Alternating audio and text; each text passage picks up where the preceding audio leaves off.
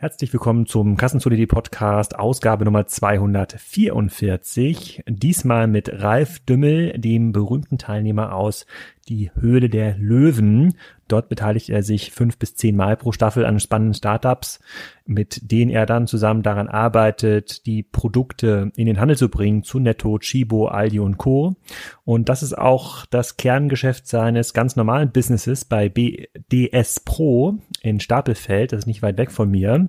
Er arbeitet mit seinem Team daran, circa ein neues Produkt pro Tag zu entwickeln und in den Handel zu bringen, macht damit über 250 Millionen Euro Umsatz pro Jahr und hat mit mir im Podcast darüber gesprochen, wie sich dieses Geschäftsmodell in Zeiten des veränderten Handels schlagen kann und warum er keine Sorge hat vor Amazon und Co. und warum er nicht so stark im Direktvertrieb auftaucht. Also warum ihr nicht so viele Ralf Dümmel Marken im Handel seht, sondern immer nur die Handelsmarken von Netto, Aldi und Co.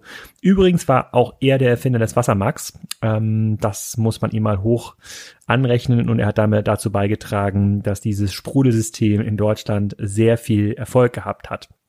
Er muss ziemlich genau nachrechnen, damit sein Geschäftsmodell gut funktioniert. Ähm, nicht alle dieser 300 Produkte, die er pro Jahr in den Handel bringt, funktionieren. Das könnt ihr euch aber gleich ähm, genau anhören, wie er das macht und äh, wie viele Produkte pro Jahr erfolgreich sein müssen.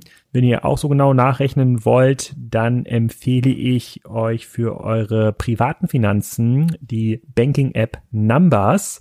Das ist Partner ähm, in diesem Podcast und ähm, das ist auch keine Bank, wie eine Banking-App das normalerweise vermuten lässt, sondern das ist ein ähm, Softwareunternehmen mit über 150 Experten aus dem Bereich Technologie und Finanzen. Die haben ähm, ganz viele Tools entwickelt, mit denen sie euer Konto analysieren können, eure Kontenbe Kontobewegung. Dort könnt ihr alle eure Bankkonten anschließen, Kreditkarten und herausfinden, wo gebt ihr vielleicht zu viel Geld aus, äh, wo gibt es vielleicht mal ein Abo, was gekündigt werden äh, muss. Und ähm, das machen die mit relativ klugen Machine Learning ähm, Algorithmen. Da könnt ihr alle eure Einnahmen und Ausgaben kontrollieren, Geld an Freunde und Familie überweisen und im Grunde genommen auch den Kaffee zwischendurch mal tracken und euch überlegen, wie viel gibt ihr eigentlich aus beim Starbucks pro Monat und äh, ist das vielleicht klug, das Geld so auszugeben. Für die ist Datenschutz natürlich extrem wichtig. Die gehören keiner Bank an. Das ist für die auch ein USP, weil sie damit extrem unabhängig entscheiden können und auch dir unabhängige Empfehlungen ähm, geben können. Die pitchen im Grunde genommen damit, dass sie durch diese Analysen und durch diese Fähigkeit, verschiedenste Banken zu ähm, verknüpfen, dir zeitaufwendige Bankbesuche ersparen, auch unnötigen Papierkram und du genau die Bankprodukte erhältst, die dir dabei helfen, deine Ziele zu erreichen. Die Bewertungen in den ähm, Google Store und im iOS Store sind extrem gut. Es lohnt sich also da mal einen Blick reinzuwerfen und man wird sicher nicht drumherum kommen, in Zukunft solche Tools zu nutzen, die ähm, Banken selbst, die Sparkassen, Commerzbank, Deutsche Bank und viele andere sind bisher nicht in der Lage gewesen, auch nur ansatzweise auf dieses Analyseniveau ähm, zu kommen. Werden sie wahrscheinlich in Zukunft auch nicht. Deswegen schaut euch Numbers mal an, ladet euch kostenlos herunter im App Store und schaut, ob ihr dann genauso erfolgreich sein könnt wie Ralf Dümmel. Vorher hört euch aber erstmal an, was Ralf zu erzählen hat. Hallo Ralf, herzlich willkommen zum Kassenzone.de Podcast. Hallo Alexander. Ähm, heute in Stabelfeld aus der äh, Zentrale von DS Pro. Die meisten kenne ich natürlich aus dem Fernsehen. Ähm, heute wollen wir mal ein bisschen hinter dein Geschäftsmodell ähm, schauen. Erzähl doch mal ein bisschen was. Erfahren, ne? Ja, Geheimnisse, Anlagetipps, äh, wo kann ich günstig einen Sommergrill bekommen? okay, ja. und vielleicht erzählst du mal ein bisschen was über dich. Wie lange machst du das hier eigentlich schon und was ist DS Pro genau? Also DS-Produkte wurde von meinem Ziehvater 1973 gegründet, äh, mhm. Dieter Schwarz. Äh, das ist der, der das Unternehmen irgendwann ins Leben gerufen hat. Ich bin 1988, also vor circa, ja, jetzt seit über 30 Jahren eingestiegen in das Unternehmen. Da war das Unternehmen noch relativ klein und wir haben gemeinsam äh, mit vielen tollen Mitarbeitern das Unternehmen zu dem gemacht, was es heute ist, also gemeinsam aufgebaut. Und äh, was ist DS-Produkte? DS-Produkte ist, viele sagen, ist ein Großhändler, ist ein Importeur. Wir versuchen uns zu unterscheiden, indem wir selber Produkte auch entwickeln. Wir kaufen auch fertige Produkte, wenn sie uns angeboten werden, wenn sie irgendwo in anderen Märkten interessant sind. Ich habe immer so versucht zu erklären, wir suchen nicht den Toaster, äh, weil das kann jeder Ähm, aber wenn ein Toaster morgen das Toast beschriftet mit I love you oder Guten Morgen oder Happy Birthday, dann wäre es was für uns. Also wir versuchen immer das Produkt, was etwas anders ist, was es nicht an jeder Straßenecke zu kaufen gibt äh, und nur wir sind dann 5 Cent günstiger oder so. Das ist nicht unser Geschäftsmodell, sondern wir versuchen Artikel zu finden, die sehr gerne auch Problemlöser, die die Menschen weiterbringen können wir da noch ein bisschen tiefer eintauchen, wie ja. dieser Markt funktioniert? Also ihr importiert Produkte oder stellt Produkte her in Asien wahrscheinlich äh, und bringt das dann hier in den Handel. Ähm, das, äh, darüber hattest du auch in verschiedenen Formaten schon mal gesprochen. Netto, Otto, Chibo, das steht ja auch auf deiner, deiner Webseite. Was ist da genau der ähm, Bedarf? Warum macht das jetzt ein Chibo nicht alleine? Sucht sich diesen Toaster oder was haben die haben über viel Fashion, glaube ich. Auch eher, eher, also es waren jetzt ganz viele Fragen in einer. Also fangen wir das an aufzubröseln. Fangen wir vielleicht mit äh, Import an. Also äh, wir importieren äh, Sachen, wir produzieren aber nicht nur in Asien, wir produzieren auch sehr viel, auch viel in Deutschland, auch viel in äh, Europa. Wenn es sich preislich rechnen lässt, aus Wettbewerbsgründen, geht man immer noch viel nach Asien, so dass auch circa, wir zählen das nie nach, aber 70, 75 Prozent unserer Produkte aus Asien kommen. So, ähm, warum machen die Leute es nicht alleine? Äh, die haben alle Büros drüben, die großen Konzerne, oder schicken auch eine Menge an Leuten drüber. Deswegen ist gerade das, was ich vorhin sagte, dass wir nicht den Toaster suchen, weil den kannst du wirklich an jeder Ecke finden. Da geht es nur darum, wer macht die Qualität zu welchem Preis. Und wir versuchen halt, uns anders aufzustellen, dass wir sagen, wo gibt es ein Produkt, was es in der Form noch nicht gibt, oder wo hat ein Produkt einen Mehrwert. Ähm, wir haben einen Hemdenbügler entwickelt, wo du selber deine Hemden aus der Waschmaschine nimmst und in acht Minuten warm, gebügelt, faltenfrei ähm, vom, auf einem Gerät stellst. Ähm, und das sind so Sachen, die gibt's dann in der Form nicht. Und damit versuchen wir, äh, eine Einzigartigkeit zu haben. Okay, kommen wir gleich nochmal zu den Produkten, die äh, ihr entwickelt. Äh, bevor wir das machen, wenn man in so einen normalen Chibo-Store geht, wie viele von den Produkten, die wir dort dann äh, sehen in so einem Laden, sind denn von Importeuren wie euch bezogen? Was schätzt du? Äh, das kann ich nur schätzen natürlich, aber ich glaube schon, dass äh, die Zahl bei ca. 75, 80 Prozent liegt, die noch von Importeuren. Also, weil du hast es einfach so, dass du Leute hast, die haben sich auf irgendwas spezialisiert oder die bringen auch die Idee. Äh, auch nehmen wir das Beispiel, wenn du jetzt sagst Shibo. Ein Shibo lebt natürlich davon, dass er ganz Unmengen an Menschen auf die äh, einschwimmen und sagen, das ist die Idee, das ist mein Produkt, das hat den, den und den Mehrwert und wir haben die und die Erfolge nachzuweisen oder haben es da und da getestet. Und das ist das, wovon viele Konzerne ähm, auch abhängig sind, dass viele Menschen mit guten Ideen kommen. Und dann bringt es nichts, wenn die Leute mit den Ideen kommen und die kaufen alles selber, dann würde morgen keiner mehr durch die Tür gehen und die neue Idee vorstellen. Das, das stimmt, aber ich gehe mal davon aus, dass die Quoten, also quasi die Importeursquoten dann bei einem Netto oder bei einem Aldi und anderen ähm, so, so ähnlich sind. Also das meiste, was man dann in diesen, äh, ich war letztens in einem Aldi bei uns am Ort und das ja gefühlt der halbe Laden ist ja äh, Non-Food. Mittlerweile also eine relativ großer, große Fläche wird da ist besetzt. Ja. Genau, aber wenn ich jetzt mal, da gibt's ja viel auch so mh, mm, Saisonalsortiment. Und was war so letztes Jahr, war da glaube ich so Stand-Up Paddle, glaube ich, war so das, das Thema, was da jeder durch die durchs Dorf getragen hat. Wenn jetzt so ein ein großer, äh, ein großer Absatzkanal wie ein Aldi oder Netto sagt, ich möchte jetzt für meine Läden, was, was haben die gerade, 5000 Läden und dann in jedem Laden kann ich vielleicht 10 Center Pedals verkaufen, jetzt jetzt mal Pi mal Daumen, so 50.000 dieser Dinger kaufen. Ist ja ein reines Skalengeschäft. Ne? Suche ich doch, versuche ich doch irgendwie halbwegs annehmbare Qualität, so dass das nicht im Rahmen der Garantie kaputt geht, äh, in Masse in Asien zu besorgen. Könnt ihr da in so einem Case überhaupt noch einen Mehrwert liefern? Also habt ihr irgendwie so einen Qualitätsideenvorsprung, bei dem dann ein Einkäufer von Netto, Aldi, Chibo sagt, ich gehe lieber zu euch, zu DS Pro, als mir in China dann eine Fabrik genau für dieses Produkt zu suchen? Also erstmal ist ja die Frage, wer kommt als erstes mit der Idee oder wer kommt relativ früh mit der Idee. Der hat natürlich schon mal den Vorteil.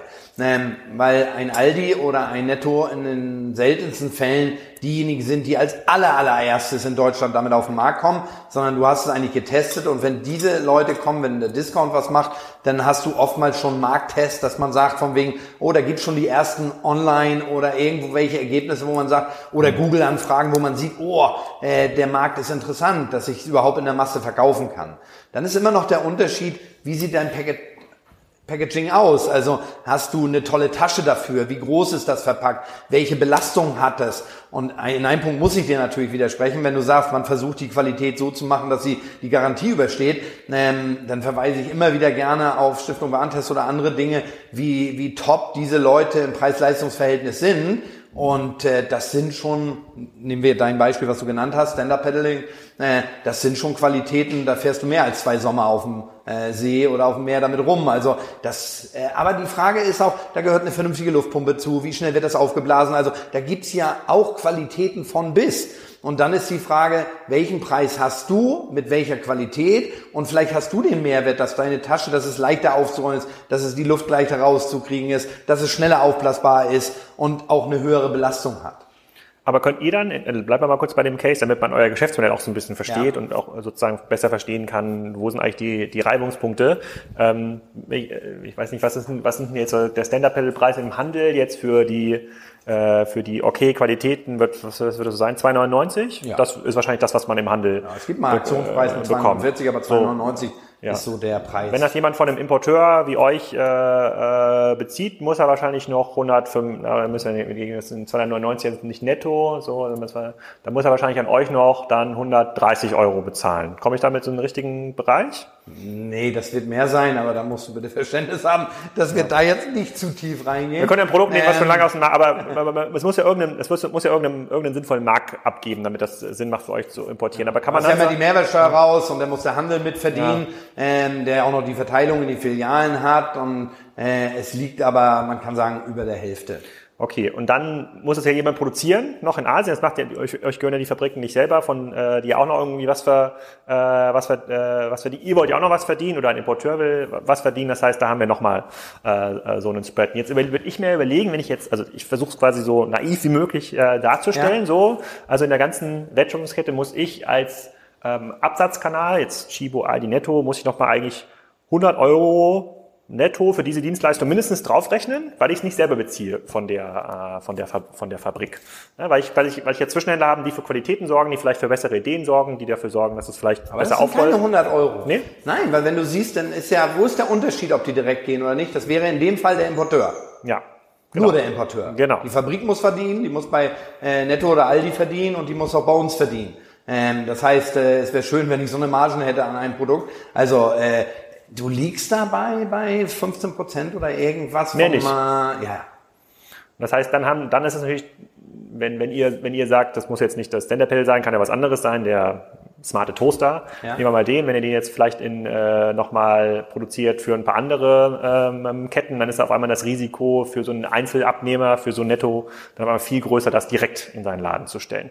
Gibt's dann, gibt's, sind das auch so Konzessionsmodelle, bei denen die sagen, komm, ähm, Ralf, wir stellen hier 50.000 Stück im in den Laden, wenn davon nur 10.000 verkauft werden, dann musst du 40.000 zurücknehmen. Funktioniert das so oder ist das Risiko beim, äh, beim am Abnehmer? Nein, das ist normalerweise, es gibt immer Ausnahmen, ist normalerweise beim Abnehmer. Da kann ich auch nur jeden, der äh, den Handel beliefert, äh, das Risiko ist schon verdammt groß. Mhm. Umso größer die Häuser sind, äh, dann sprichst du so über Stückzahlen von 50.000 und wenn das mal schief geht und du 40.000 oder 45.000 zurückkriegst, ähm, dann können das wenige Firmen ab. Also äh, das ist kein gutes Geschäftsmodell. Dann ist es sinnvoller, etwas weniger zu liefern, um eine hohe Abverkaufsquote zu haben. Ähm, so ein grundsätzliches Rückgaberecht äh, mag es bei dem einen oder anderen geben, äh, bei uns nicht und in der Markenindustrie eigentlich auch nicht.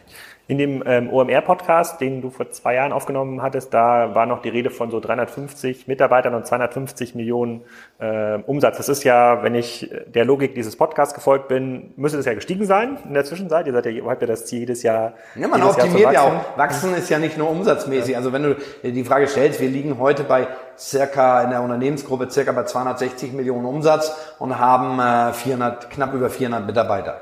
Mit, wie viele Produkte schaffst du es dann in den Handel zu bringen mit dem, mit dem Umsatz und mit der Anzahl also Also wir sagen immer, wir haben circa 4000 Produkte, aber mhm. jedes Geschäftsmodell hat natürlich sensationelle Produkte und gute Produkte und weniger gute und auch Produkte, die nicht funktionieren.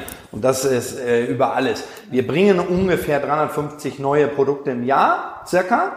Ähm, und wir haben ähm, verkaufen davon so 2000 Produkte, äh, verkaufen wir davon. Also haben wir irgendwo in Online-Shops drin, im Teleshopping oder im Handel.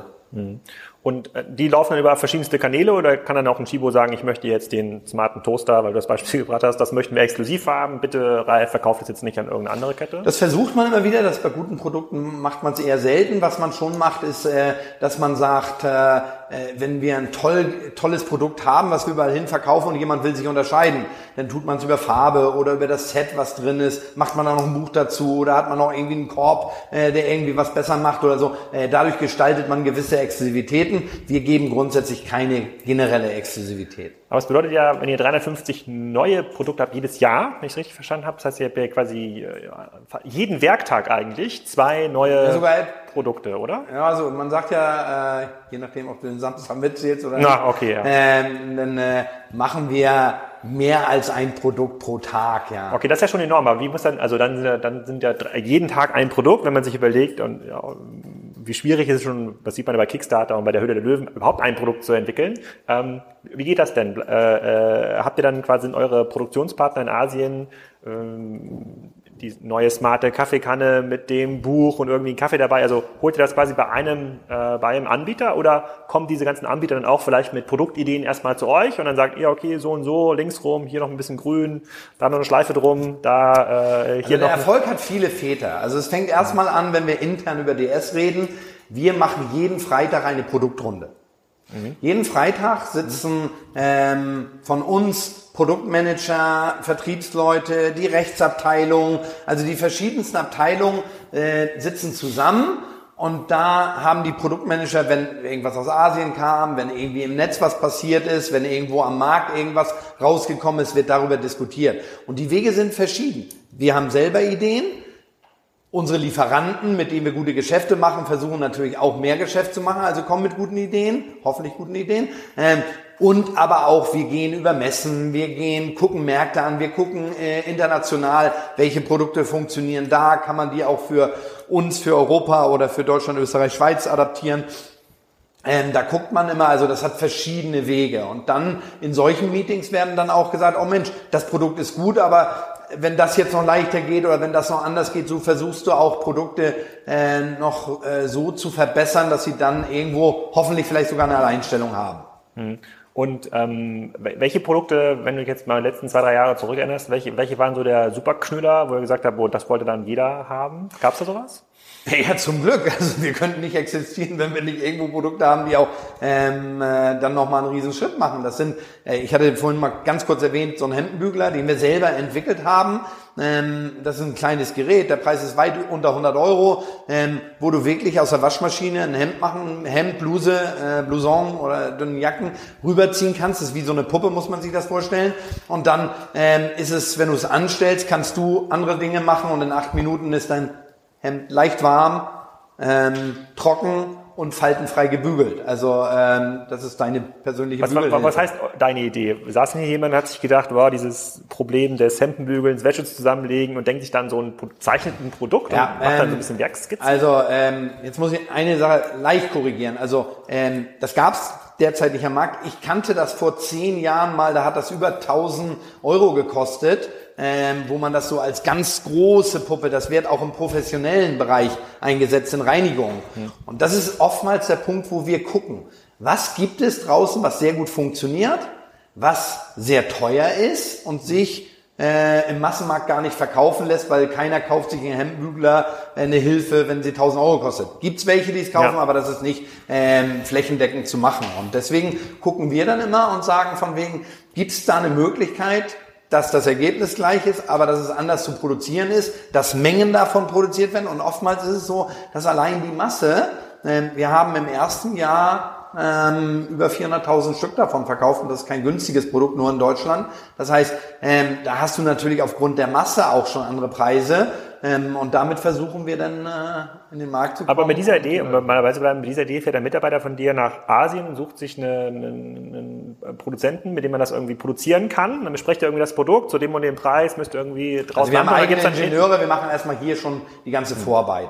Welchen Motor, welche Belastung, äh, was brauchen wir für eine Kraft, ähm, wie, wie sehen gewisse Faktoren aus, ähm, dass wir nicht irgendwo hingehen nach Asien und jemanden angucken und sagen, äh, das Hemd muss trocken sein, kannst du was entwickeln für uns. Also das wird hier schon entwickelt und dann gehen unsere Leute nach Asien. Da haben wir natürlich über 30 Jahre Erfahrung, dass wir auch Lieferanten haben, mit denen wir 30 Jahre, über 20 Jahre, über 10 Jahre zusammenarbeiten, dass wir genau wissen, wenn das technisch ein bisschen versierter ist, musst du in die Region und in den, zu dem Lieferanten. Du hast ja so deine äh, speziellen Lieferanten für welche Themen auch immer, auf die du dann zugehst. Und so gibt es verschiedenste Artikel. Ähm, Heißluftfritteuse im Moment ein Riesenrenner nach wie vor am Markt, wo du halt ohne Fett, ohne Öl ähm, deine, ich sage mal so übertrieben, deine gesunden Pommes ähm, hm. oder ähm, Sachen relativ schnell machen kannst. Und da bauen wir dann die verschiedenen Sets. Da haben wir heute, ich glaube, acht Artikelnummern von dieser Fritteuse. Äh, eine kleinere, einen größeren Korb, größeres Volumen, Inhaltsvermögen, äh, was den Inhalt angeht, 2,5 Liter. Wir haben eine 5 Liter Fritteuse. Wir haben aber auch Sachen mit einem Buch dabei oder noch ein extra Korb oder noch ein Grillrost rein. Also, da gibt's so die verschiedenste Dinge, wo du dann weiterarbeitest, wenn der Artikel erfolgreich ist. Du startest mit einem und entwickelst dann weiter. Jetzt entwickeln wir gerade den Hemdenbügler weiter, weil wir das mit Dampf machen. Weil aus Reinigung kennt man das, dass es mit Dampf funktioniert. Hm, okay, und nicht nur mit Wärme. Das ist, ist auf jeden Fall, also deswegen, das ist diese Umsatzzahlen, 260 und Millionen viele Mitarbeiter. Ich glaube, es ist ja quasi kein Handelsgeschäft, bei dem man irgendwie Läden betreibt und jeden Tag kommen die Mitarbeiter, sondern wenn euch einmal dieser Stream an irgendwie neuen Produkten und Ideen ausgeht, dann äh, sieht es ja schon relativ schnell ähm, dünne aus nach äh, Genau, und man fragt sich immer, oh, was machst du denn nächstes und übernächstes Jahr? Ja, Weil auch unsere Produkte ja. nicht dauerhaft äh, laufen, aber das ist selbst, da muss man auch mal gucken, auch in der Markenindustrie ist es ja so, dass du nicht auf Dauer, also heute das äh, iPhone 4 äh, lockst du auch nicht mehr viele in einem Ofen vor. Also auch die Markenindustrie entwickelt sich immer weiter und verbessert irgendwas an dem Modell und so weiter, weil man sagt eigentlich, und das wird immer knapper die Zeit, früher hat man gesagt, alle drei Jahre muss das nächste kommen. Äh, in der heutigen Zeitalter mit der Te Technologie äh, verkürzt sich das eher, dass du schneller was Neues bringen musst. Hm. Okay, und, und hast du dann nicht mal in den letzten 30 Jahren dann auch den Reiz gehabt zu sagen, komm, wir haben hier so eine gute Idee, das ist eigentlich so eine hohe Qualität, aus diesem Produkt können wir eigentlich auch selber eine Marke machen oder habt ihr vielleicht sogar echte Marken, also wo heute jemand sagen würde, dass ihr habt so eine Art Weber-Grill für den Toaster? Äh, also was wir schon machen, ist, dass wir, ähm, äh, wir es gibt Produkte bei uns, die länger als zehn Jahre laufen ähm, wo man sagt, natürlich haben wir, machen wir uns auch Gedanken, welche Marke, weil äh, DS-Produkte war nie bekannt draußen. Äh, wir haben ja dieses Double X, so Clean Marks, Gourmet Marks, also wo wir äh, Bratmarks, wo wir in verschiedenen Warengruppen, weil da sind wir anders aufgestellt. Wir verkaufen ja heute nicht nur einen Küchenartikel, wir verkaufen Gartenartikel, wir verkaufen Fitnessartikel, wir verkaufen Haushaltsartikel, Kleinelektro, äh, Problemlöser, Heimwerker, Do-it-yourself-Artikel. Also wir sind in verschiedensten Warengruppen unterwegs. Inzwischen ja sogar auch Food und auch Textil.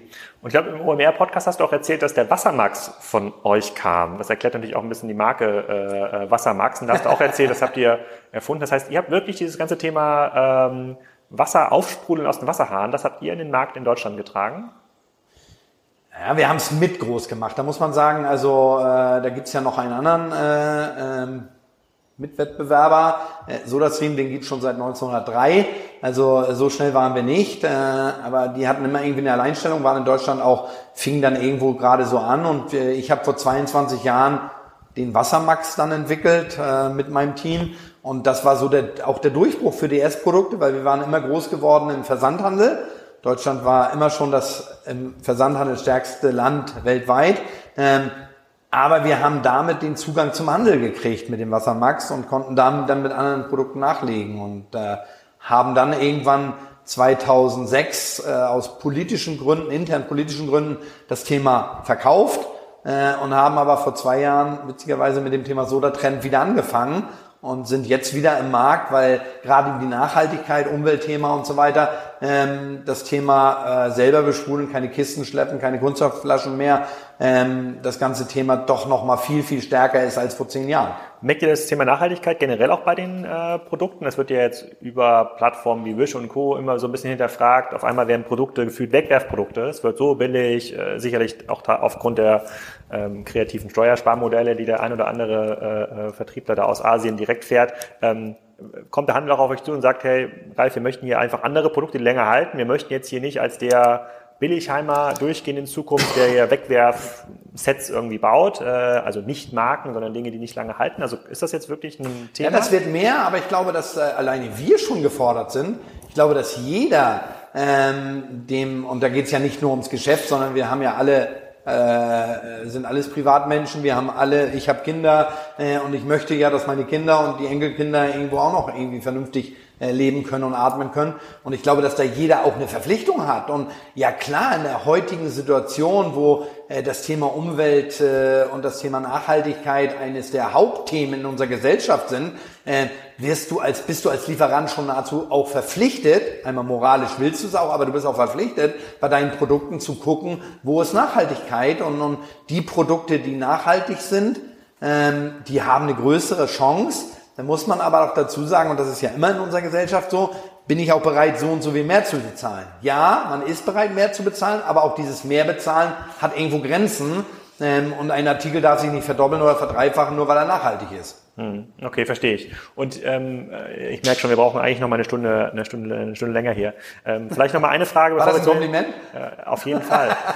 ich habe noch mal eine Frage zum Modell selber, bevor wir auf die Vertriebskanäle ähm, ja. kommen. Ihr arbeitet ja auch mit Testimonials für bestimmte Produkte. Ihr habt ja mal Rainer Kalmund, glaube ich, äh, was war das Thema Grills? Ich ja, weiß ja. nicht mehr genau, das Grills gehabt. Wie, wie, wie ist da genau das, das Geschäftsmodell? Ihr geht an den Handel und sagt, guck mal, wir haben hier eine bestimmte Friteuse oder einen bestimmten Grill äh, entwickelt. Wir investieren auch noch mal ein, zwei Millionen Euro in klassisches Marketing, so dass die Leute auch in euren Laden kommen, um die Fritteuse und den Grill zu kaufen. Ist das das Vertriebsmodell oder ist das eine Ja, wir machen das gar nicht so viel, aber stimmt, wir machen das. Das hat mal angefangen mit Harald Junke ähm, dass wir Harald Junke für den Wassermax genommen haben und Harald war Harald Junke äh, für den Wassermax. Da muss man erstmal drauf kommen. Eine Legende. Ja. Und Harald Junke war für Selbstironie zu haben und das war wirklich so, das muss man sagen, war auffällige Werbung.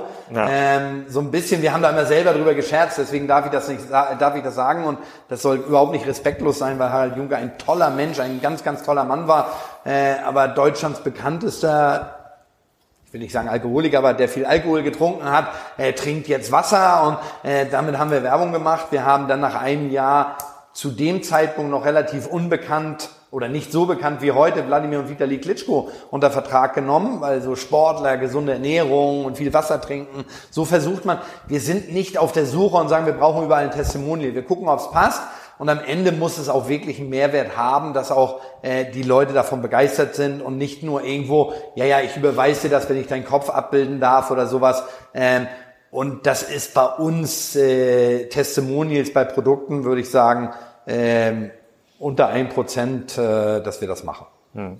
Okay, dann äh, würde mich mal interessieren, wie eure Vertriebskanäle funktionieren heute und möglicherweise auch in Zukunft. Ähm, wir haben ja schon ein bisschen darüber geredet. Chibo ist so ein klassischer Abnehmer, also überall dort, wo es Non-Food-Sortiment gibt, auch teilweise Mitnahme. Sortiment seid ihr stark, äh, Karstadt, Otto, also klassische Handelskanäle. Jetzt ist ja äh, Kassenzone auch dafür bekannt, dass wir genau über diese Handelskanäle schreiben und viele von denen, die so eine analoge DNA haben, sei es das Kataloghaus, äh, sei es aber auch der stationäre Retailer. Ich glaube, Shibo war gerade im Manager-Magazin ähm, ähm, mit einer Geschichte drin, die dort, glaube ich, auf wenig Zustimmung gestoßen ist.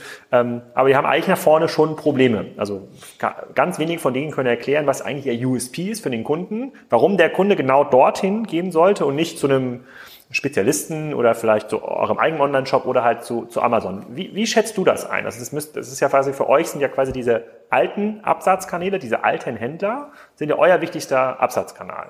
Nein. Ähm, also, auch wieder zwei Themen. Äh, fangen wir mit dem ersten an. Wo verkaufen wir hin? Ich bin ein großer, großer Freund vom Multichannel. Nämlich gerade in, es gibt unterschiedliches Kundenverhalten. Es gibt nach wie vor die Leute, die zu Karstadt gehen.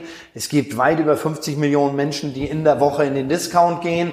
Es gibt Unmengen an Menschen, die sagen, ich bestelle nur noch online. Was soll ich überhaupt für die Tür gehen? Das wird mir nach Hause geliefert. Äh, es gibt Leute, die wollen unterhalten werden und gucken Teleshopping, wo viele Menschen denken, ey, bestellt da überhaupt abends oder nachts jemand oder tagsüber? Wer guckt das eigentlich? Ähm, und wenn man die Wachstumszahlen im Teleshopping sieht, ist das schon sehr, sehr interessant.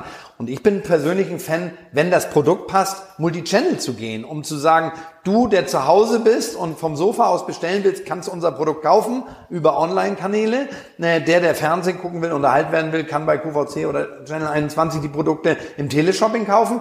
Aber wir sind im Discount vertreten, wir sind im LEH vertreten, wir sind in Drogeriemärkten vertreten, äh, sehr stark sogar. Ähm, und wir versuchen eigentlich, gucken beim Produkt, wo passt es und bringen es dann möglichst, online passt immer, zumindest verschiedene Händler. Ähm, wenn du Marktplätze hast, passt auch nahezu alles. Also ne, wir versuchen schon den Multi-Channel-Gedanken und ja, wir sind froh und stolz drauf, dass wir immer noch Kunden beliefern, die wir auch vor 30 Jahren beliefert haben. Aber ähm, da gab's halt auch ein Amazon noch nicht und seit es den gibt, beliefern wir auch den. Und äh, ich glaube, QVC Teleshopping ist so in Deutschland seit 15 Jahren aktiv. Äh, auch die beliefern wir seit dem Zeitpunkt.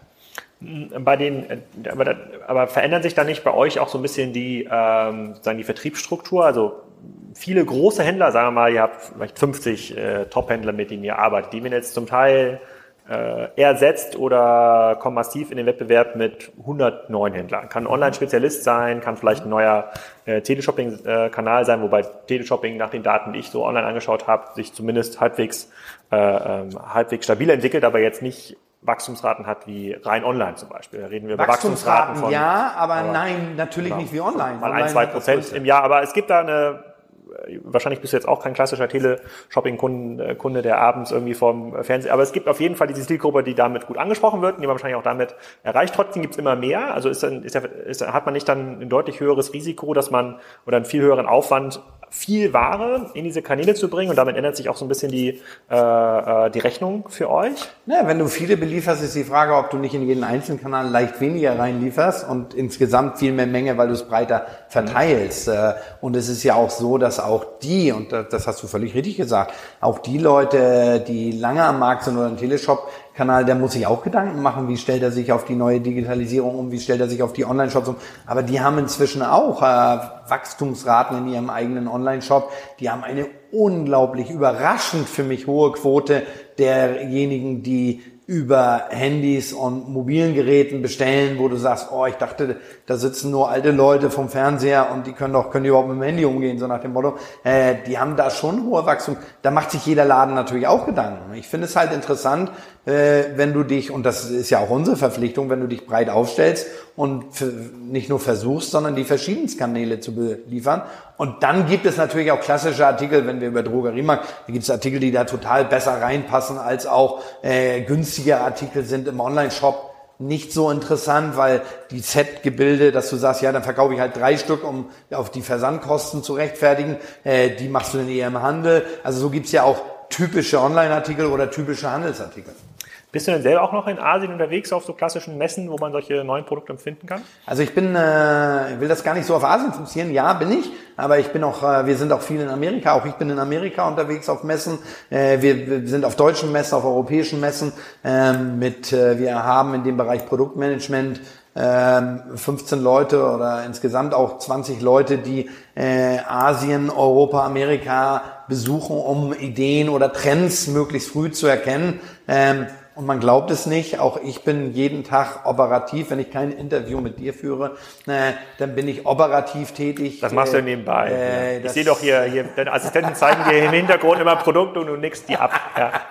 Äh, äh, ich bin schon sehr operativ. Also äh, manchmal für einen Geschäftsführer viel zu operativ, wo ich immer sage, bin ich überhaupt ein richtiger Geschäftsführer? Ich bin eher so der, der am Kunden ist oder am Produkt ist. Das ist so das, was mir liegt. Und wenn du das mal vergleichst, die letzten 15 Jahre, diese, diese Messen, sei es Amerika, sei es Asien, sei es vielleicht auch hier und da mal in Europa äh, eine Messe, hast du noch den Effekt, dass wenn du auf so eine Veranstaltung gehst, dass du, das ist cool, das ist cool, das ist cool, oder siehst du, dass sich Dinge eigentlich wiederholen, dass die Ideen so ein bisschen dünner werden?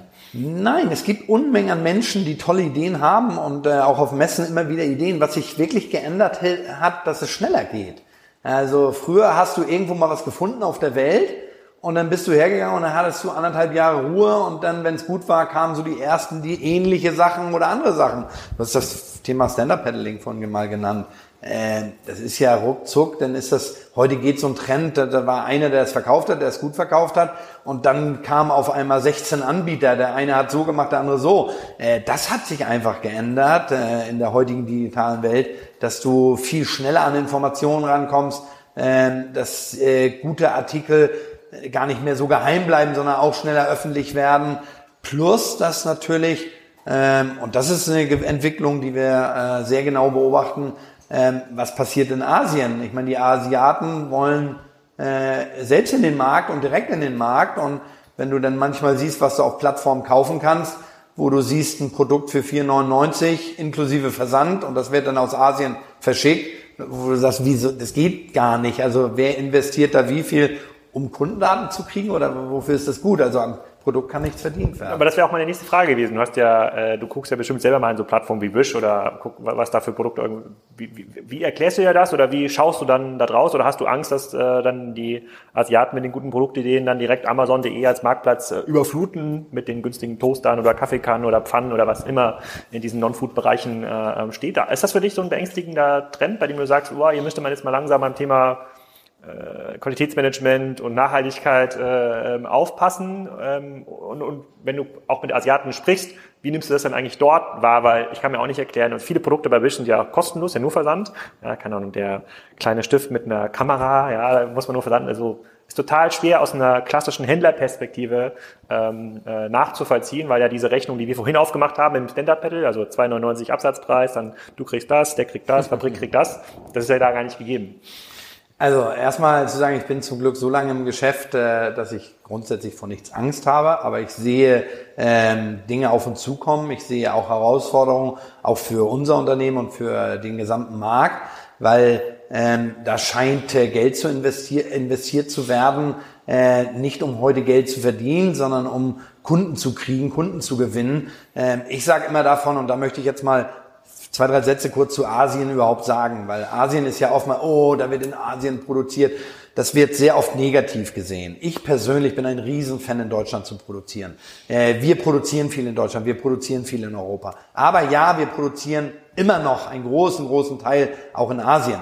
Ähm, aber in Asien wird viele A-Brands produzieren in Asien. Also es ist nicht immer irgendwo diese dunkle Kaschemme, wo Menschen ausgebeutet werden, wofür immer worüber immer berichtet wird. Äh, die Zeiten in Asien haben sich total geändert. Also äh, es gibt dieses BSCI, dass du äh, Fabriken hast, die unregelmäßig besucht werden, auf Social Standards geachtet werden. Wo, und das sage ich immer, Deutschland hat relativ strenge Gesetze, was auch gut ist, äh, wo du gewisse Zertifikate für Produkte brauchst, äh, ob das, wenn da Farben sind, dass die äh, Farben Lebensmittel echt sind, beziehungsweise dass wenn Lebensmittel damit in Berührung kommen, brauchst du andere Zertifikate und so weiter. Und da frage ich mich immer bei diesen Artikeln, die du für 3,99 online bestellen kannst und aus China geschickt kriegst, ob da alle Zertifikate auch da sind, ob das alles auch so produziert wird, wie man dann sollte das kann ich nicht beurteilen, aber da hätte ich jetzt einen leichten Zweifel dran. Äh, und da ist die Frage, wie sich das durchsetzt, auch beim Endverbraucher, ob der das annimmt. Es wird immer die Leute geben, die sagen, oh, ich will den günstigsten Preis und Rest ist mir egal. Äh, ich glaube, dass wir dann auch als Händler gefordert sind, diese Nachhaltigkeit, diese Social Standards, das fängt an bei keine Kinderarbeit, fünf Tage gerechter Lohn, diese Sachen, die ja mehr und mehr auch von äh, deutschen Großkonzernen verlangt werden, die du nachweisen musst. Dann fragt man mich immer, wie kannst du das denn wirklich beweisen? Du sitzt doch hier im Interview, weißt du, was deine Fabrik macht. Aber da gibt es ja wirklich auch Strukturen, wo Fabriken immer wieder besucht werden und wo kontrolliert wird und so weiter. Äh, da wird schon interessant, wie der Markt sich da entwickelt. Im Moment scheint es so zu sein, dass viele ähm, da irgendwo versuchen, Kunden zu gewinnen und das um jeden Preis, nicht um heute Geld zu verdienen, dann denkt man immer an diese Big Data Geschichte. Äh, was ist eigentlich das pure Gold in Zukunft? Sind es Kundendaten, ähm, wo ja auch online äh, ganz viel mitgemacht wird und der Datenschutz dagegen arbeitet und so weiter. Da ist schon eine Entwicklung, die, zu, sehr, die wir sehr stark beobachten und wo wir uns auch Gedanken machen, wie man entgegenwirkt. Eine, eine Frage aus, dem, aus der WhatsApp-Gruppe von Kassenzone war auch neben der Nutzung von Wisht, ob du so ein noch aktiver Schnäppchenjäger bist. Also ob du zum Beispiel MyDeals, ja, die MyDeals-App hast oder das Portal verfolgst und denkst, boah, krass, diesen Deal hätte ich jetzt auch gerne im Angebot, da könnte ich ja 100.000 Stück hier sofort in den Handel bringen. Machst du das noch aktiv? Äh, nein, das mache ich nicht so aktiv. Also auch ich gucke natürlich immer mal am Wochenende, wenn ich Zeit habe, surfe ich mal so ein bisschen durch die Welt und guck mal, wo ist was, äh, wo sind Deals, wo sieht man bei welcher Entwicklung. Aber da sind wir schon äh, als Unternehmen relativ professionell aufgestellt, dass wir äh, unsere Mitarbeiter, wenn du ein Produktmanager bei DS bist für das Thema Kleinelektro, dann beobachtest du andere Plattformen, dann beobachtest du Entwicklung, wo was passiert oder ähm, ja, um, um damit dir kein Trend entgeht, äh, bist du in deiner Warengruppe schon so, dass du mit offenen Augen durchs Leben läufst und das auch im Netz. Das Stichwort Trend ist ja auch ganz passend zu deinem äh, Engagement jetzt seit drei Jahren, glaube ich, bei Die Höhle der Löwen. Kommt das ungefähr hin? 2016 hast du da angefangen? Ja, genau. Ja, ähm, gut recherchiert. Ja, gut. Äh, hin und wieder lese ich mir auch was durch, bevor ich hier zu dem Podcast-Gast fahre. Ähm, A, warum hast du das gemacht? Und, und B, Ähm, was hat sich seitdem für dich und für DS Pro verändert? Also, ähm, warum habe ich das gemacht? Äh, mein Ziel war es nie, ins Fernsehen zu gehen. Ähm, ich wollte nicht irgendwo bei einer Fernsehshow teilnehmen. Das war für mich nicht interessant. Ich habe die Sendung verfolgt. Nicht jede Folge, aber wenn es zeitlich gepasst hat, habe ich die Sendung gesehen, weil das auch für mich Produkte, Informationen, was passiert da. Und durch dieses Netzwerk, du sprachst vorhin von Testimonials, dass wir mit verschiedenen äh, Leuten, auch prominenten Leuten zusammengearbeitet haben, ist mein Name irgendwann bei Vox genannt worden aus diesem Netzwerk. Und ich habe irgendwann einen Anruf gekriegt, äh, ob ich bei Hülle Löwen mitmachen möchte. Äh, oder erste Frage, kennst du Hülle Löwen? Ja, kenne ich. Ja, möchtest du da mitmachen? Und dann habe ich es noch falsch verstanden und habe gesagt, wie, was, ich soll da ein Produkt vorstellen? Das brauche ich nicht, das kann ich doch. Ich fahre selbst zu den Kunden. Nein, als Investor. Da habe ich gesagt, wer will mich denn da sehen? Ähm, und dann haben wir die Gespräche äh, aufgenommen und dann hat sich für mich so die Frage gestellt, möchte ich das eigentlich, diese Öffentlichkeit? Weil DS-Produkte, auch meine Person, von mir gab es vor äh, Verkündigung, dass ich bei der Sendung mitmache, gab es nie, äh, gab es kein einziges Bild bei Google oder irgendwo im Netz zu finden. Und äh, da habe ich schon lange überlegt, ob ich das machen sollte oder nicht. Dann haben wir es hier intern diskutiert, welche, äh, was hat das für die Firma zu bedeuten, was hat das für mich privat zu bedeuten. Und äh, dann haben, sind wir irgendwann zu dem Ergebnis gekommen. Ich hatte so das Gefühl, es fehlt da eigentlich jemand in der Besetzung der Löwen, der noch mal tiefer in Produkten drin steckt. Und das hat mich gereizt. Und jetzt kommt ja Folgendes. Das ist ja mein Leben. Ich hätte nie bei einer Fernsehshow gemacht, wo ich irgendwo ein Drehbuch kriege und sage, jetzt musst du das sagen. Wir hatten auch intern die Diskussion, Ralf, du hast noch nie Fernsehen gemacht.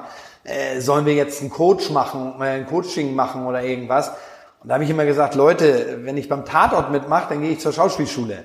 Aber wenn ich ins Fernsehen gehe und soll Ralf Dümmel sein, wer soll mich denn coachen? Müsste Ralf Dümmel mich coachen? Also ich kann hier sein, wie ich bin und es gibt keine Vorgaben.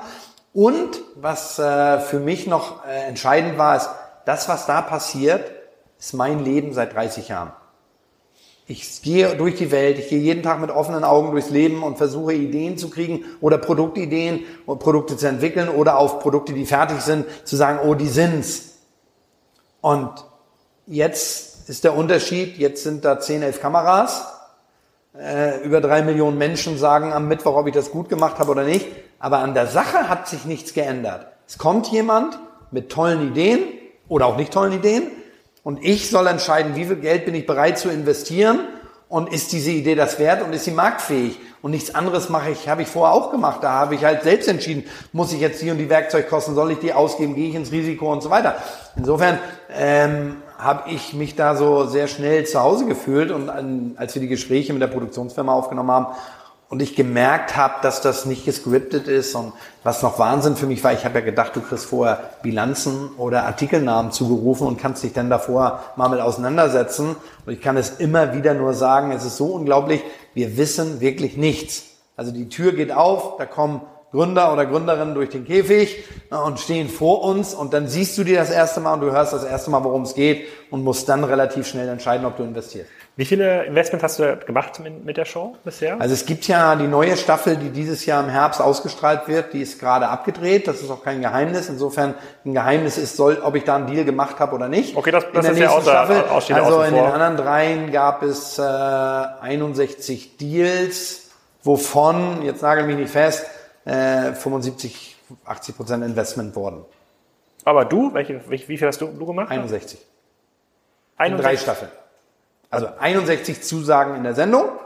Ah, ach so, du hast 61 Zusagen gemacht. Okay, ja. jetzt, jetzt, jetzt, jetzt richtig verstanden. Und die, das waren alles Produkte, die genau gepasst haben zu dem Muster eurer Firma, wo gesagt hat, das ist eine Idee, das ist ein Produkt, das müssen wir jetzt vielleicht noch ein bisschen hier und da mal äh, anfassen, äh, ein bisschen noch mal ein Buch dazu und noch mal ein bisschen besser verpacken, so hast du es ja vorhin genannt, äh, und dann abzu netto damit. So, kann man das es so verstehen? ja, grundsätzlich einfach gesagt, ja, die Wahrheit sieht ein bisschen anders aus, weil es ist, äh, äh, da sind die Gründer schon so weit, dass sie beim Produkt musst du gar nicht so viel verändern. Bei einigen ja, bei einigen nicht. Also ähm, und ja, ich habe bei jedem, deswegen habe ich investiert, gedacht, dass das äh, Riesenerfolge sind. Äh, das ist zum Teil auch so. Äh, zur Wahrheit gehört aber auch dazu, dass es bei einigen Teilen nicht so ist. Was, was war das erfolgreichste von denen, die du gemacht hast? Das ist immer die Frage, was ist erfolgreich? Ist erfolgreich die größte Menge? Ist es der größte Geld. Umsatz? Ist es der größte EBIT? Äh, und so e weiter. EBIT, also EBIT. es gibt schon Artikel, ähm, äh, die Abflussfee, der Rostrek, Parodont, ähm, My Beauty Light, äh, es gibt äh, meine Becherküche, wo wir das siebte Buch inzwischen machen, ähm, Bataillon Bayette, es gibt ganz, ganz viele, ähm, wo man, wo es jetzt nicht in das Detail geht, wer hat jetzt wo mehr Geld verdient, die sehr erfolgreich laufen und leider gibt es auch Produkte, die nicht laufen. Aber um da nochmal ein bisschen die, die, die, die, Logik, die Logik zu verstehen. Die Gründer oder die Startups versuchen ja immer, ähm, Unternehmen aufzubauen, was irgendwie langfristig eine Marke schafft, sei es jetzt zum Thema Abfluss verstopfen, sei es zum Thema Hundeleine. Jetzt mal vereinfacht gesagt. Ich glaube, Hundeleine war nicht dabei, oder? Doch. Ach, nee, okay, dann, dann, mal, dann, dann nehmen wir, was nehmen wir denn? Zahn, keine Ahnung, Zahnbürste. War eine Zahnbürste dabei? Ja. Ach man, wir brauchen irgendein Produkt, was wir jetzt hier. Und dann bleiben wir bei Hundeleine. So. Die wollen dann die Hundeleine, wollen sie dann über Jahre entwickeln, Absatzkanäle ähm, aufbauen. Die sind ja quasi gar, also das wäre jetzt mein Verständnis, deswegen ist es eine offene Frage. Ja. Die, haben die denn eigentlich Interesse, so, in Anführungsstrichen, so One Season Wonder zu sein? Zu sagen, komm, jetzt bringen wir davon irgendwie 50.000 in Laden. Dafür haben wir dann aber nächstes Jahr, das kriegen, dann kriegen wir aber nicht die kleinen, feinen, Boutiquen in Hamburg-Eppendorf. Ja, die kriegen wir dann aber nicht mehr überzeugt, um dann eine, eine globale äh, Marke zu werden. Steht das nicht so ein Stück im Widerspruch? Also ich verstehe quasi diese kurzfristiges Interesse, einfach viele Produkte raus in den Markt, professionalisieren versus jetzt bauen wir hier Laden für Laden den Absatzkanal auf und machen zusammen eine Marke. Ja, also erstmal hat gar keiner und am wenigsten der Investor, der da viel Geld investiert, das Interesse, was kurzfristiges zu machen. Ähm, und wenn das Ziel ist, wie du so schön sagst, in Eppendorf in der höchsten Boutique zu sein, macht es überhaupt keinen Sinn mit Karstadt, Otto, äh, Netto und diesen ganzen Amazons mhm. und so äh, der Welt anzufangen. Wir sagen oft, und da gibt es natürlich die unterschiedlichsten Produktreifen auch, äh, was ist eigentlich das Ziel? Wir sagen immer Proof of Concept.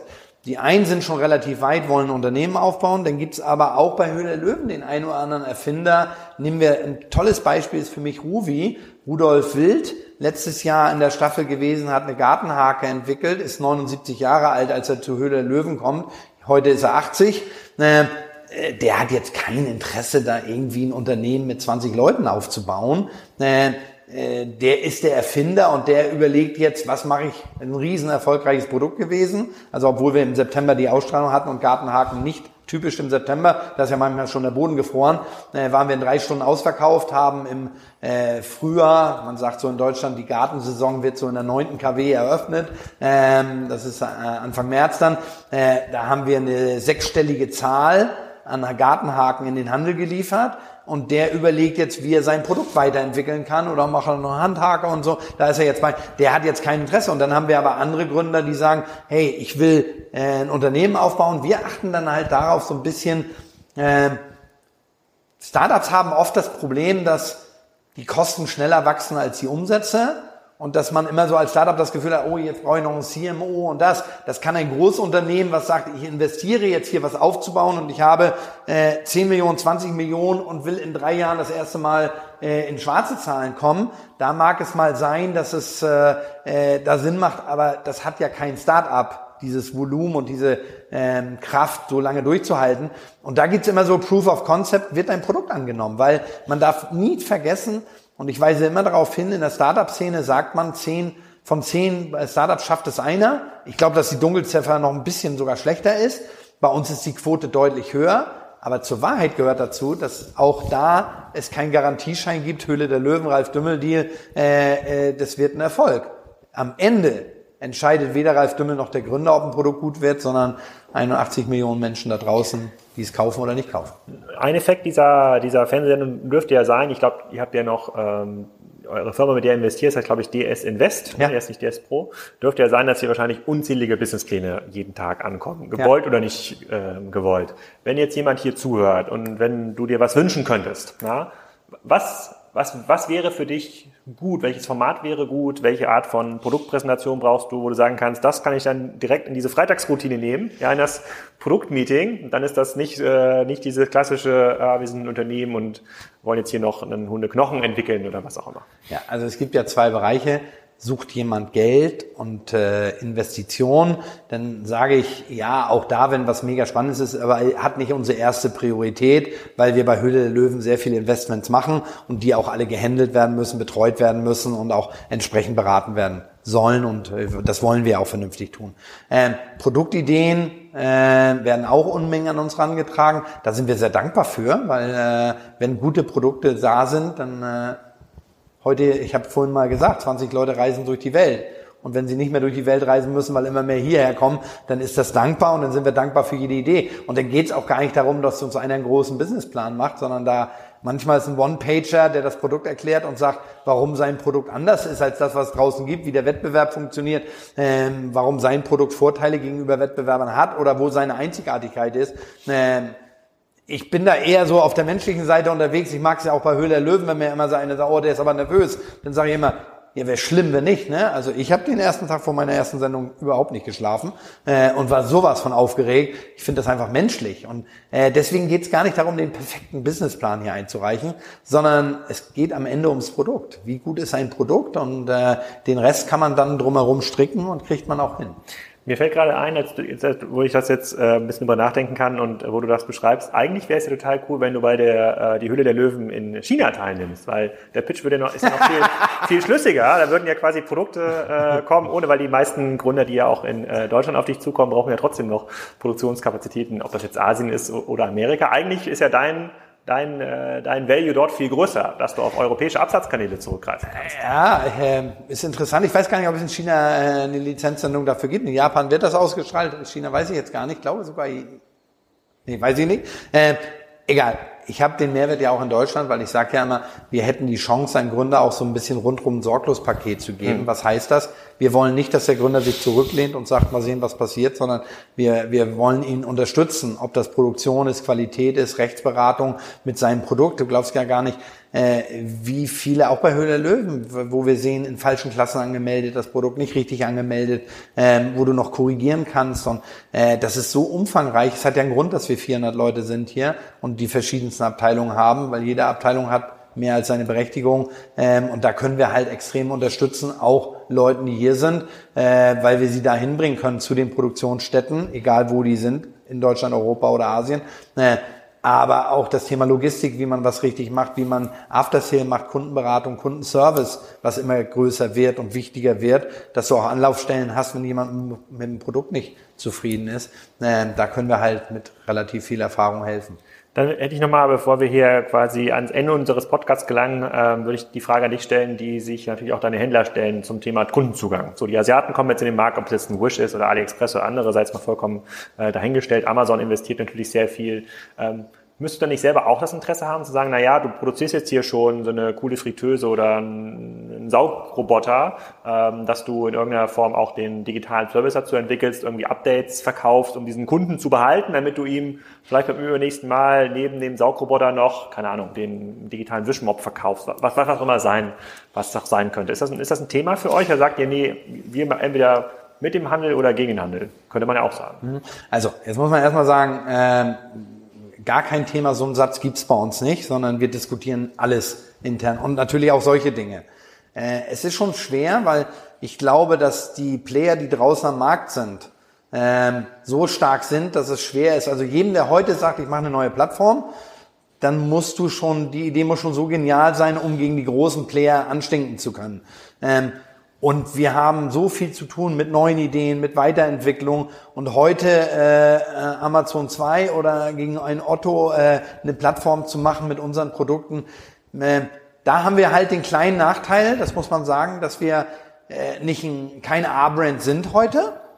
Weil äh, das kann ein A-Brand, da suche ich vielleicht bei der A-Marke noch mhm. auf der Seite und guck, oh Mensch, habe ich das Gefühl, ich kaufe direkt bei denen und nicht über einen Zwischenhändler. Äh, aber wir sind da irgendwo so durch den Handel groß geworden und sehen natürlich den Handel als unsere wichtigsten Partner. Hm. Wenn, äh, wenn du bei der Höhle der Löwen, wenn da so Produkte reinkommen und die anderen hast du jetzt äh, schon gesagt, die meisten kommen nicht aus dem Produktbereich. So, die haben jetzt nicht den äh, jahrelangen Kontakt mit den chinesischen Suppliern gesagt. Gibt es so Momente, wo du sagst, so, ah, das Ding, da kann ich jetzt schon fünf chinesische Supplier für, bei denen man das noch besser äh, machen könnte, mit denen müssen wir auf jeden Fall was machen. Während alle anderen sagen, ach, was für ein Quatsch, verstehe ich nicht, bin ich raus. Hast du oft diese Momente dort? Ja, aber gar nicht mal so, was die Supplier angeht, sondern ich habe oftmals auch, es kommen ja Gründer rein, die noch keine Mengen verkauft haben und wo oftmals auch von anderen Löwen gesagt wird, oh, das ist aber teuer, das Produkt. Und ich hm. weiß dann halt oftmals durch meine Erfahrung, zu wie viel ist es zu produzieren ähm, wenn, ich, wenn wir Mengen machen und äh, ähm, wir wollen den Preisvorteil bei größeren Mengen natürlich auch an den Endverbraucher weitergeben. Deswegen weiß ich schon oftmals eher, was möglich ist. Da denke ich gar nicht an, ob das der Lieferant oder der Lieferant oder in Deutschland oder in Asien ist, sondern ich denke eher dran, zu was es möglich ist und was ist eigentlich ein, was muss eigentlich der UVP ungefähr sein, um damit auch erfolgreich zu sein, um sich nicht durch den Verkaufspreis aus dem Rennen zu schießen. Wie, wie viel Prozent äh, der Diskussionen und Produkte, die hier bei DS Pro äh, behandelt, sind schon äh, die Hülle der Löwen haben da schon Einfluss äh, draus? Also wie stark bestimmt dieses Thema, dieses Saisondenken auch, also dieses äh, im September müssen wir wieder mit zehn Produkten fertig sein oder mit fünf oder wie, wie viele Deals auch immer du dort äh, gemacht hast. Interessante äh, sind, würde ich in zwei Themen beantworten. Du fragst als erstes, wie viel, äh, wie viel Zeit oder wie, wie nimmt das Produkt in Anspruch? Dann sage ich relativ wenig, weil von 350 Produkten 20 davon Höhle der Löwen. Hm kann man sich das prozentual ausrechnen. Warum es doch viel mehr Zeit in Anspruch nimmt, ist, äh, Produkte, die uns angeboten werden, sind sehr oft komplett fertig. Gerade wenn sie vom Lieferanten angeboten werden, dann gibt's bereits Werkzeuge, dann ist das Produkt bereits produziert, vielleicht auch schon irgendwohin verkauft, äh, wo man nur noch ein paar Tests macht, noch ein paar Zertifikate, noch ein paar Untersuchungen macht, ob das dann für den deutschen Markt geeignet ist. Äh, und dann geht's los. Äh, da bist du oftmals bei Höhle Löwen noch ein paar Schritte zurück ähm, wo du doch weit früher anfängst noch. Und deswegen ist ein Höhler-Löwen-Produkt auch oftmals zeitaufwendiger als ein normal neues Produkt bei DS. Aber auch da ein Hemdenbügler oder andere Dinge oder wir arbeiten jetzt an einem äh, Fenstersauger, wo du äh, an den Fenster sau saugen kannst und äh, die Fenster damit reinigen kannst. Äh, das sind schon Themen, wo wir äh, sechs, neun Monate dran arbeiten. Welcher Händler in Deutschland oder in den Märkten, in denen ihr aktiv seid, außer Amazon, macht aus deiner Sicht bisher zurzeit den besten Job? Wo du sagst, du, boah, das ist wirklich gute Frequenz, sehr kundenbezogen. Chivo ist es ja, wenn man dem Manager-Magazin glaubt, zurzeit nicht. Gibt es irgendjemand, der herausragt, wo du sagst, so, die denken wirklich neu, die haben ein besseres Gefühl beim Kunden zu ah, Ich glaube, dass ein Umdenken bei ganz, ganz vielen, also das spüre ich, im Handeln gerade ein großes Umdenken ist, wie, wie wehre ich mich gegen den star immer stärker werdenden Onlinehandel oder gegen die großen Player auch.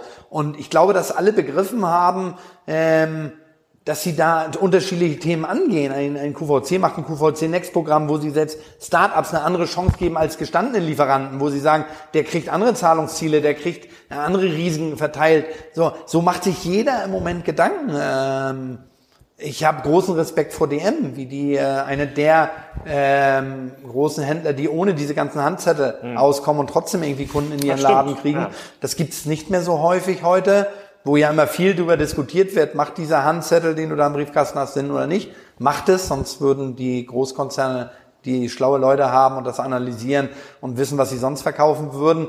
Äh, ich glaube, dass überall, du merkst es im Discount, dass ein Umdenken da ist. Also ich merke schon, und jetzt ist irgendwann die Frage, die nächsten Jahre werden zeigen, wer auch bereit ist, ganz neue Wege mal, ganz andere Wege mal zu gehen. Ähm, da kommen schon noch ein paar Herausforderungen auf uns zu. Also, aber trotzdem glaube ich, dass viele, und das merke ich, äh, auch da aufgewacht sind.